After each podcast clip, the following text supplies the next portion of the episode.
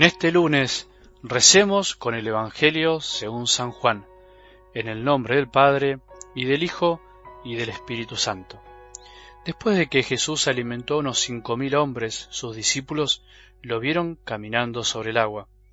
Al día siguiente la multitud que se había quedado en la otra orilla vio que Jesús no había subido con sus discípulos en la única barca que había allí, sino que ellos habían partido solos. Mientras tanto, unas barcas de Tiberíades atracaron cerca del lugar donde habían comido el pan, después que el Señor pronunció la acción de gracias. Cuando la multitud se dio cuenta de que Jesús y sus discípulos no estaban allí, subieron a las barcas y fueron a Cafarnaún en busca de Jesús.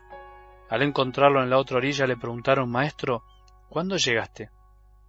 Jesús les respondió, Les aseguro que ustedes me buscan no porque vieron signos, sino porque han comido pan hasta saciarse. Trabajen no por el alimento perecedero, sino por el que permanece para la vida eterna, el que les dará el Hijo del Hombre, porque es Él a quien Dios, el Padre, marcó con su sello. Ellos le preguntaron, ¿qué debemos hacer para realizar las obras de Dios? Jesús les respondió, la obra de Dios es que ustedes crean en aquel que Él ha enviado. Palabra del Señor.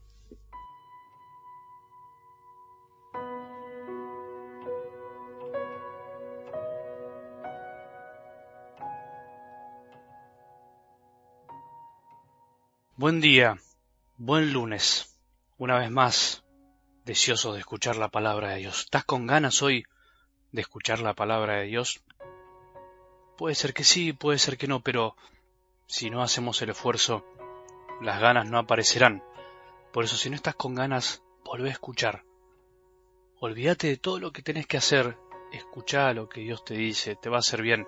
Y si estás con ganas, aprovecha el envión y déjate llevar por lo que Jesús te dice al corazón. Decía el Evangelio de ayer, domingo, que Jesús les preguntaba a los discípulos por qué están turbados y se les presentan esas dudas. Miren mis manos y mis pies, soy yo mismo, tóquenme y vean. Qué bueno que es poder volver a experimentar que Jesús nos dice a cada uno de nosotros lo mismo, pero personalmente, ¿por qué seguís llenos de temor? ¿Por qué estás turbado? ¿Qué te pasa? ¿No crees todavía que estoy en tu vida?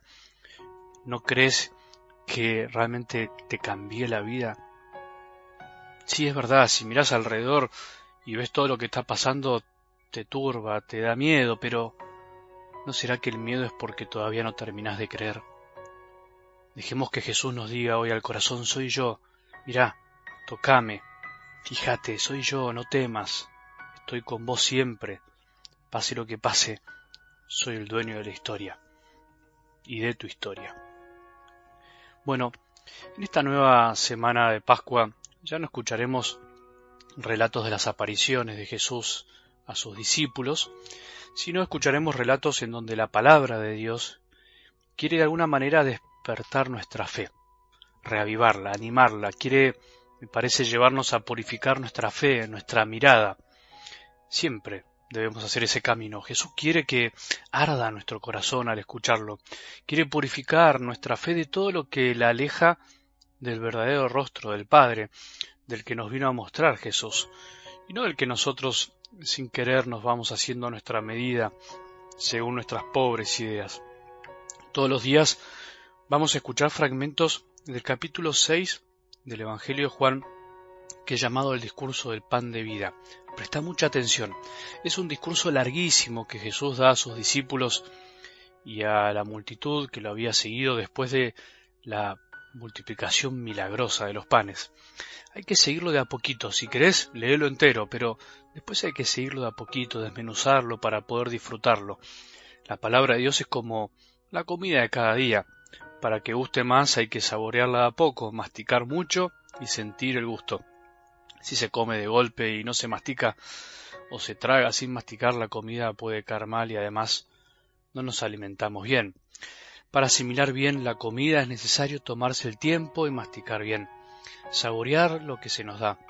Lo mismo tenemos que hacer con la palabra de cada día, o por lo menos con un texto en la semana. Imagínate la escena de hoy. hacer esfuerzo, después de haber multiplicado panes para más de cinco mil personas y de que sus discípulos lo vieron caminar sobre las aguas, ¿quién no se hubiera entusiasmado con seguir a ese hombre? ¿Qué haríamos nosotros si nos enteráramos de que a unas cuadras de nuestras casas, a unos metros, se reparte comida gratis? O pensemos lo que necesitamos para vivir. ¿Cuánta gente le cae bien y vota o votaría a políticos que solo dan y dan sin esperar un trabajo a cambio, pensando que así dignifican a las personas? Comida gratis y abundante para todos, sin excepción, el sueño de un mundo que quiere vivir sin esfuerzo, de la magia. Cualquier parecido con la realidad es mera coincidencia, como se dice. ¿Qué muestra entonces algo del Evangelio de hoy? Cuando la multitud va otra vez en búsqueda de Jesús, se ponen en camino y cruzan todo el lago para encontrarlo de nuevo. De hecho, habían querido hacerlo rey, o sea, querían hacerlo, diríamos nosotros, su presidente, su primer ministro. Pero Jesús no responde como alguien de este mundo. Reciben una respuesta dura y directa, que les muestra en realidad la doblez del corazón de los que lo seguían. Les aseguro que ustedes me buscan no porque vieron signos, sino porque han comido pan hasta saciarse. Pensemos si Jesús nos dice hoy a nosotros lo mismo. Te aseguro que vos no me seguís porque me amás, sino porque te doy algo. Qué duro, ¿no? Un golpe duro para aquellos que habían navegado kilómetros para poder verlo y estar con él. Ustedes no me buscan porque supieron interpretar el signo que hice, porque supieron ver detrás de la multiplicación de los panes algo más profundo. Ustedes me buscan para saciar el hambre de su estómago y no el hambre del corazón. Ustedes piensan solo en lo material, diríamos. Jesús no se enoja entonces porque lo buscan. ¿Quién más que Él tiene pretensiones de que lo busquemos?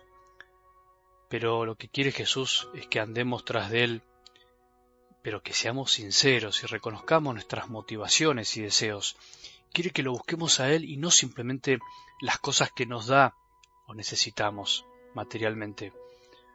Y nosotros hoy podríamos preguntarnos, ¿por qué buscamos a Jesús? Pregúntatelo con sinceridad, ¿qué es lo que buscas cuando buscas a Dios? O mejor empecemos por el principio. ¿Buscamos a Jesús? ¿Estás buscando a Dios? ¿Somos capaces de andar kilómetros, de esforzarnos para estar con Él, aunque sea para pedirle algo material? En realidad, podríamos pensar que a lo mejor nuestra búsqueda empieza por lo material, pero termina por el corazón. ¿Cuántas veces nos hemos acercado a Dios por necesidades básicas y eso se transforma en trampolín para conocerlo de corazón? La sinceridad allana los caminos, la sinceridad con nosotros mismos y para con Jesús nos ayuda a creer mejor y creer bien. Porque la obra de Dios es que ustedes crean, dice Jesús. ¿Escuchaste bien? Es el mayor milagro, creer en Jesús, en el Jesús verdadero, no el que nos fabricamos a veces. Pidámosle al Señor que haga su obra en nosotros y que nos ayude a seguir creyendo, creyendo con sinceridad. Que tengamos un buen día y que la bendición de Dios, que es Padre misericordioso, Hijo y Espíritu Santo, descienda sobre nuestros corazones y permanezca para siempre.